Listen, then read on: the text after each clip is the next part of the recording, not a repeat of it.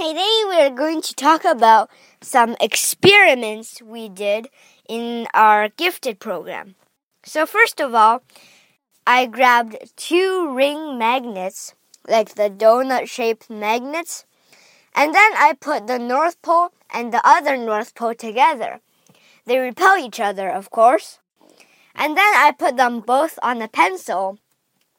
And one of the magnet lays on the ground and stays in touch with the pencil, while the other one is levitating while in touch with the pencil. So it's really cool.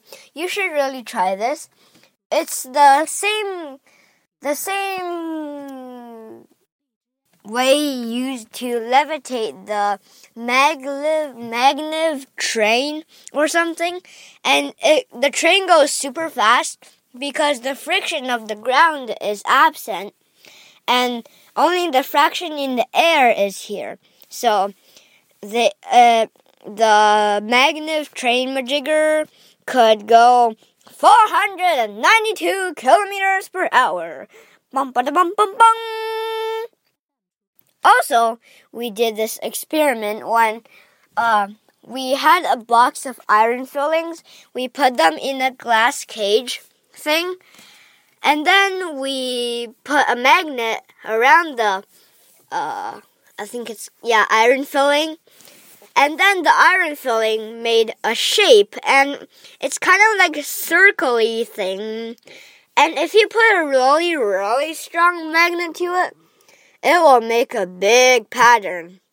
It will make a pattern like, mm, I don't know, like an apple or a butterfly, something. So that shape is the magnetic field of the magnet. So if you try a bar magnet, the center should shouldn't be magnetic. The two ends, the north pole and the south pole, should be magnetic.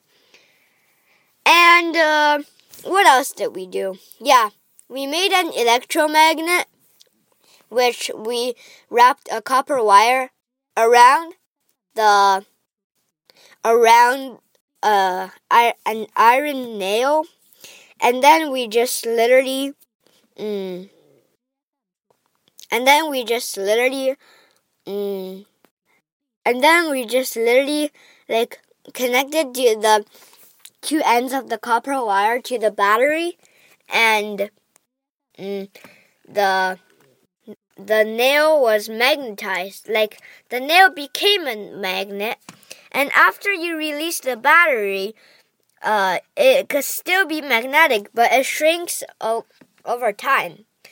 The magnetic field shrinks over time, but if you put the electricity on again, it will charge eventually.